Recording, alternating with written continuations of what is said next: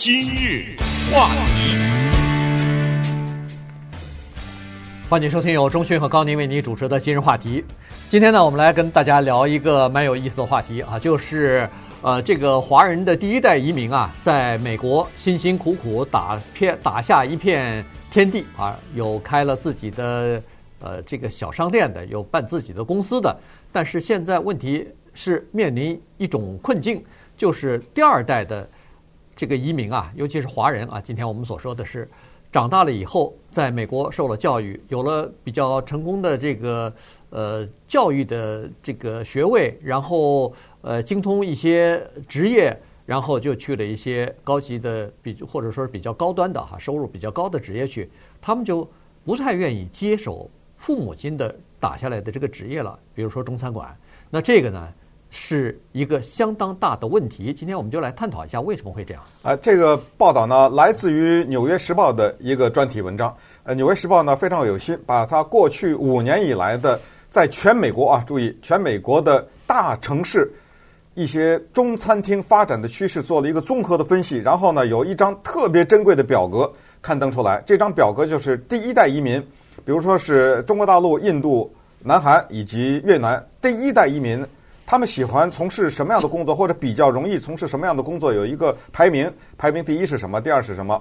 然后第二代移民，华人啊、印度人、越南人啊、南韩人啊，他们的孩子就是从事什么样的工作？是怎么样的选择？这个表格我觉得无比的珍贵，我不知道他们是花了多少时间统计出来的。所以呢，啊，为了方便大家，我们也把这个表格。和文章的链接放在了我们今日话题的脸书页，所以如果你有 Facebook 的话呢，你上去打 AM 一三零零今日话题就可以查到。那以后呢，应广大听众的要求，我们尽量也会把一些文章的来源告诉给大家，大家也可以自己去参考，尤其是这里面有很多重要的参考数据和有重要的参考价值的这些资料性的东西给大家。所以，呃，脸书呢就提供了这么一个特别棒的一个平台啊，能够图文并茂。在《纽约时报》的这个报道上面，这个标题啊就很吸引人，它叫做“ 在美国中餐馆在关闭，为什么这是一件好事情？” 哦，这啊，你猛一听，哎呦，怎么回事？这种族歧视啊！你我中餐馆这关了，这个关了就等于倒闭，倒闭就等于开不下去，这怎么回事？不是，他是告诉我们，就是早年的移民所选择的职业非常的有限，所以餐厅呢。是为数不多的之一，但是等到他们到了退休的年龄的时候，这不是餐厅办得不好，人家办得好着呢，还开分店呢。只是到了快退休的时候呢，突然发现自己家里的孩子无意接手这家餐厅。其实你把这个餐厅换成别的行业啊也可以，就是他无意接手这个东西，那么他只好转让啊，呃或者只好把这个餐厅呢就关了。那么这一篇文章。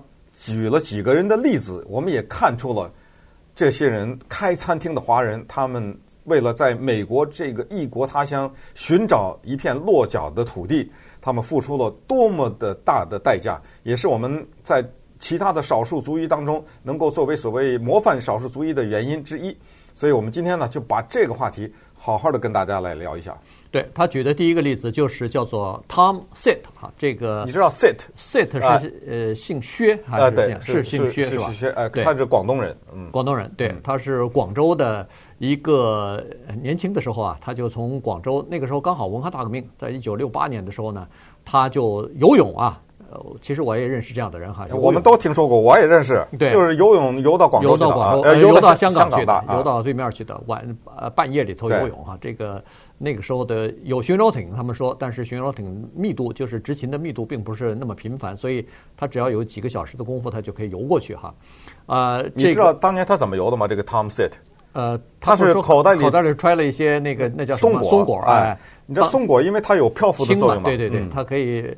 当当那个当那个救生衣了，对，当救生衣穿了哈，然后就这么游过去的，其实也动了点心思。那么在香港待了很短的一段时间，在几年之后，两两三年之后吧，他就移民到美国来了。那是一九七十年代，七三年还是七四年啊？来到美国之后，先在一家餐厅里头打工。我们都知道，在我跟中讯来美国的时候，那都是八十年代末了。那个时候，中国的留学生。在美国要想打工，可能最容易找到工作的就是打餐馆。我跟中讯好像都打，我不知道你打过餐馆。我岂止打过餐馆，啊、我打过中餐馆。加油站我是知道。那加油站、中餐馆，关键我还打过西餐馆呢。哦，啊，那个是难难难忘的经历啊。对，那那个西餐馆比较难打一点，中餐馆嘛，你好像觉得我反正都认识这些菜啊，其实呃也不是那么容易。我我们那时候呃八十年代，你如果你现在想的话，嗯、就是呃那时候的中国的经济还比较落后呢，还不像现在这么。呃，很恨不得所有的人，嗯，年轻人到这儿来读大学，那基本上都是父母亲给他准备好了钱呐、车啊，有的有钱人房都买好了，你就你就随便来读书吧。那西餐馆那个菜，从沙拉到主餐到甜点，全不认识，全不根本不知道啊，对对对，不知道这点的是什么呀？是是，呃，咱也没看过，也没吃过，那时候 这就更难了哈。那中餐馆毕竟还比较容易一点，所以。呃，中餐馆在美国的功劳是功不可没的原因是两个，我当时我就曾经跟他们一起讨论，就说过，一个就是让美国了解了中餐啊，第二就是养活了许许多多的中国留学生。那你要这么说，我再加一个，就是他养活了早年的华人，对，就使得一些不再修铁路的那些华人，对，对他们攒了些钱，他们就来开了，而且呢。他们创造了一个非西非中的一些菜，一些菜。对，呃，这个很有意思啊，就是因为他们了解了当地人的口味，嗯，他知道这儿的人喜欢吃那甜酸的什么之类的，对对对，生造出一些菜来。那么这里面最经典的就是那幸运饼了，Fortune Cookie，对，哪有这东西啊，对不对？呃，曾经又是多年前了，我跟中学讲过，专门讲过，就是。Fortune cookie 就是幸运饼的那个，那叫什么编年史啊？啊，对，就就从那个呃那个一本小说就说起中餐的这个经历哈，这个在美国也有一两百年的这个经历了。好了，再回到这个 Tom 呃薛啊薛先生，他在这个餐馆里打了两年工之后呢，就把这个餐馆给盘下来了。盘下来的时候是差不多一九呃七几年吧，呃七七几年。然后他就开始经营这家小小的餐馆，他一一周七天工作，每天在餐馆里头工作十二个小时，而且是在厨房里头做最累的活儿啊！以前他在中国大陆也好，广州啊、什么香港啊都没有做过餐馆。嗯，香港他是化工厂，对，他在一个塑什么塑料工厂，对，化工厂是塑料工厂，就是做这种。也是体力比较靠体力的这种工作，而且气味那个非常的难闻。哎，气味啊、热啊，什么都都很难闻。所以他就开始经营自己的这个餐馆。你想呢？他这一生当中四十多年在自己的餐馆里边，每天每一个星期工作那都是超过八个八十个小时啊！那是不是说一一倍的时间？我们一般来说在美国都是四十小时工作制，嗯，他是八十个小时，呃，没有节假日，没有休息。直到两年之前，在他太太和他的三个女儿的压力之下，他开始每个星期休假一天。然后，但是这不是事儿啊！你快八十岁的人了，对，七十六了，你不能，你不能再打餐馆，啊、再做这个餐馆做下去。七十六岁了，做祖外祖父外外公了，所以呢，现在他在考虑退休了。但是他现在非常纠结，四十几年的餐馆经营下来，有深厚的这个。感情啊，这像他的一个孩子一样。但是他那三个女儿都是 呃，这个学业都应该是不错啊，所以呢都有相当不错的工作和收入，没有一个人愿意接手他这个餐馆，所以他这个可就麻烦了。嗯，四十年啊，什么概念啊？四十年意味着他有一个停车位。嗯，对。他在这个停车位停车停了四十年，每天早出晚归。四十年就意味着他对每一张桌子，在什么位置，一般的来说，什么人是老客人，呃，什么人喜欢点什么，什么人喜欢喝什么，那都是了如指掌。最关键的是，他知道哪一张桌子培养了他三个女儿，哪有时间回家做作业啊？三个女儿全都是在这餐厅里写作业啊。是，这四十年就这么走过来了。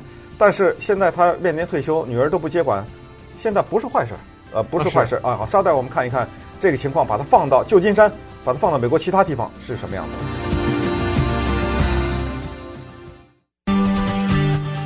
今日话题，欢迎继续收听由中讯和高宁为您主持的《今日话题》。这段时间跟大家讲的呢是《纽约时报》的一篇文章，就是中餐馆现在呃关闭的比较多啊。那他说这不是坏事儿。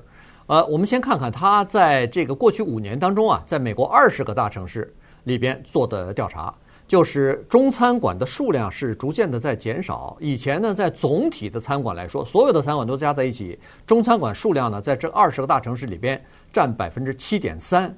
现在五年之后再一查呢，占百分之六点五。这是什么概念呢？告诉大家，这就是说，在这个二十个大城市里边。增加了一万五千个各种各样的其他的餐厅，但是中餐馆在这二十个城市里边，居然过去五年减少了一千两百家。嗯，这是一个很大的变化哈。你看看其他的餐厅，什么韩国餐厅啊、印度餐厅啊、呃什么马来西亚餐厅、哎越南餐厅，哎，它都是稳中略有一点上升，嗯，并没有减少。那就有很多人就问了，包括这个旧金山啊，旧金山是美国大概最古老的唐人街了，呃，中国城了。那儿的餐馆，这到照理说，在旧金山中餐馆是占百分之十的，但是现在也降到了百分之八点八，所以这是一个普遍的趋势。那这里头增呃，这个餐馆业本身竞争比较激烈，门槛也比较低啊，所以呃，他要想经营好，并不是很容易的一件事情。他在这里头就举了几个呃，就是这个困境吧，就是挑战吧。一个是房租逐渐的在增高啊，尤其大城市，你可以想象这个租金越来越贵。然后呢，非法移民的问题，移民现在卡得越来越紧，再加上餐馆是以前。老餐馆那都是做现金交易、现金生意的，但现在呢要求有新的这个会计制度，呃，再加上另外一个就是现在这个呃点餐的服务啊、快送的外卖的这种 apps 啊，就是这个手机软件啊，对餐馆传统餐馆，尤其是中餐馆也造成一些冲击。但是他说这还不是最主要的，最主要的不是这个，最主要的是这个华人的第二代，其实。从反面的这个情况来，就是可以进行一个反证，就是华人第二代他们比较优秀，他们比较杰出，所以他们不愿意去接手父母亲经营过，不管是四十年也好，一二十年的餐厅也好，他们不愿意接触。因因为你要上面所述，如果是属实的话，所有的餐厅都应该受影响啊。是对印度、越南、韩国餐厅都应该受影响啊。呃，为什么他们稳定而中餐大幅度的减少呢？我是说中餐厅啊。哎，于是呢。呃，这张表格就起了作用了，就是第一代移民和第二代移民的这张表格。因为我当时来美国的时候呢，跟高宁走的路还不太一样。他人家学那实用，那商业管理，对不对？我学了个电影。其实我从一开始就耳边从来没有断过一个声音，因为我那个情况比较特殊，就是说我可以选什么都可以啊，因为我有一个比较可靠的一个赞助，就是说没有学费的问题。嗯。而且在这个学校，我想学什么都可以。无数的人跟我说，为什么不学会计？嗯，对。呃，能找工作啊？呃，为什么不学电脑？为什么不学什么一大堆法律啊什么之类的？呃，但是呢，我也有我的考虑。呃，经过我的权衡，不行，因为我实在不愿意说多为了赚一点钱去学那个我毫无兴趣的会计。本身我数学又很差啊，所以呃没有办法。但是当时呢，却听到了另外一个声音，就是我的美国的白人朋友跟我们讲的。这个还不是华人呢，他说啊，你不符合第一代移民的特征。我什么意思？他说，我们都是移民，就是包括就是白人也是移民嘛，早先啊。他说我们都流传这句话，叫做第一代从商，第二代学艺术。哪有第一代学诗歌、哲学、历史、哲什么这个的？就是对啊，哪有学这个东西的？先先先把肚子弄饱了再说。先有点钱你再去学艺术，让你儿子去学艺术去，让你孙子去学艺术去啊！你学哪门子艺术啊？啊，所以有这个说法。那么看到这个表呢，就非常的感慨。刚才也讲过，这个表我们放在我们的金融话题的脸书的粉丝页上啊，Facebook AM 一三零零金融话题。他就说的，他评论了这个四个国家，就是中国、印度、南韩以及越南。第一代移民啊，从事的行业排第一的是呃中国华人是餐厅，印度是电脑。你看他印度人，他一来他起点就很高。然后一看韩国人，哎，餐厅；再一看越南人，还不如餐厅的修指甲。对，这是第一代移民的第一个选择。第一代移民的第二个选择，华人到了美国的稍微好一点的选择，建筑，这里面可能包括盖房子啊，什么什么之类的。然后印度人呢是开卡车，然后南韩人呢是做健康方面的服务，可能牵涉点医疗啊，什么是护士什么这这方面吧，反正健康服务。越南人呢，从修指甲变成了美发，做点头发了开始，但是还是在这个行业没动呢，没怎么往上动。到了第三个选项呢，华人就变成电脑了，第一代移民呢，我是说排在第三的。然后印度人开叫做杂货店了，grocery，哎，然后南韩人呢就从事教育了。我估计可能那个时候的一些补习班呐什么之类的，他们开始搞这个了。越南人呢就建筑，那往下呢，呃，还有就是华人排的比较靠，排在第四才是修指甲，才呃，这是第一代的移民。到了第二代移民的时候呢，我们看到了，砰的一下，华人职业第一的是电脑，第二注意牙医，哦，啊，没有任何的其他的，刚才说那四个族裔没有任何的是这个排在第二的。华人的第二代移民，我们的孩子去当牙医了。这第三个更有意思，艺术，哎，这才能有一些现在当今好莱坞有一些华人的导演，不是李安这一类的啊，是那种中文都不怎么会讲的那种，是很优秀的，第二代的，很优秀的华人导演。好莱坞大片都是他们导的。那个《速度与激情》就是 Justin Lin，嘛就就这种啊，台湾的后代。然后排名第四的，哦，华人了，其他族裔先不说了。排名第四的是叫 Consulting，这是什么咨询？这很高级了，已经相当高级的公司了。然后排在第五是教育，这就是华人。再你再看看最后那个越南人，我的其他那个种时间的原因，越南人的第二代，那第一呢是排在是生产那个饮料，啊，他是这个。然后第二呢排在第二是做些法律方面的，第三都已经进进入到第二代了，第三开餐厅，排在第三的行业，第四是做房地产。嗯，大概就是这么一个情况。呃，其中印度人还是比较厉害的，它里面什么保险啊、房地产啊、从医啊，对，还是比较厉害的。医生也，但是有一个没有任何人重叠的，就是牙医，是华人的第二代。嗯，你想想，我们不认识我们的 对我们的朋友的孩子做牙医吗？我至少认识三个。我能说出三个来，对，我我都我都认识好几个是第一代就做牙医了，来了以后他本身在国内就是做牙医，其中有一个是父子都是牙医，对。对，呃，本身他们在国内就是牙医，然后来了以后再学啊，学了以后就呃开自己的牙医诊所，所以呃这个就是华人的，你看第二代马上就出来了，所以说为什么说中餐馆现在关闭的多反而是好事儿呢？实际上这个就从另外一个方面就可以看得出来。很多人来美国之后落脚在这个餐馆里头，呃，打工啊什么，他为的是他自己的后代，他自己的下一代不去做这个工作，对，不对？对，你如果说啊，我来了以后我做这个，我希望我的哦祖祖辈祖祖辈辈都做这个，那你就没出息了，是吧？所以呢，从这个意义上讲呢，实际上华人的子女是成功的，成功他才不愿意接手。这些呃小的，但是这里呢，哎对，要小小的补充一下，就是说，也不是说开餐厅没出息，而是说，呃，这个里面有一个特别重要的区别，就是刚您说的这个是指的早年的那第一代无物生存的那些人。对，现在的餐厅那是不一样的，现在那是那叫装潢，那是从中国啊，从台湾、从大陆、呃，从香港来的那些，都是几百万、几百万的，是千千万的生意，啊，千万的生意，那他就是来了，就是做这个集团。企业的，他那个餐饮集团，那都是把中国的一些呃台湾的一些餐厅呃连锁的餐厅连锁到这儿来了，名呃名牌连锁的餐厅对在这儿那不一样啊，这这个这没有这个开餐厅和从事餐饮这个绝对是伟大的事业，而且这里面是巨大的艺术，这个绝对没问题。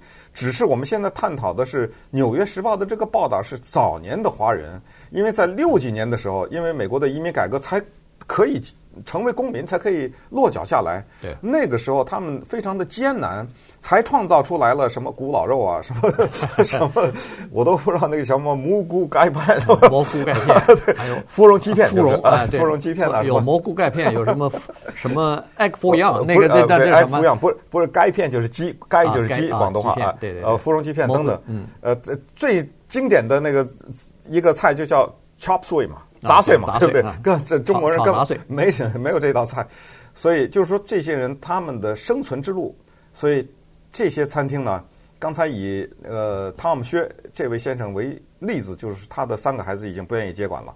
然后在洛杉矶也好，在旧金山也好，在波士顿啊以及芝加哥等等都有，就二十个大城市嘛。他专门说的是大城市，就是有一个明显的趋势，华人的餐厅后继无人，而印度啊、什么越南啊、韩国呀。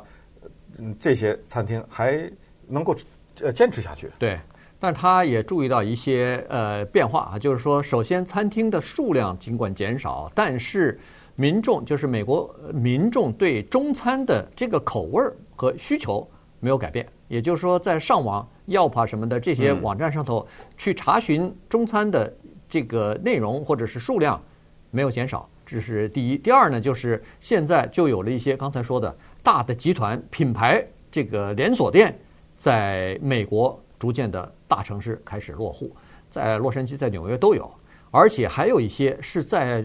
在中国本身，人家就是厨师啊，而且有的是非常著名的厨师。来到美国来，他的起点就比较高。他开的那个餐厅是铺桌呃铺上桌布的，是在什么 比华利山庄，在那个呃纽约的这种高端的这种社区，那是服务高端的这个顾客的。那个都是呃定位都是恨不得你要排半年什么的，都都是这样的。这种餐厅也开始逐渐的就是升级了。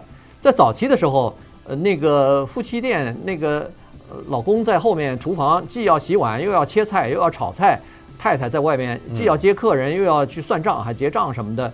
那种餐馆呢，逐渐的在没落，但是高档一点的中餐呢，正在兴起。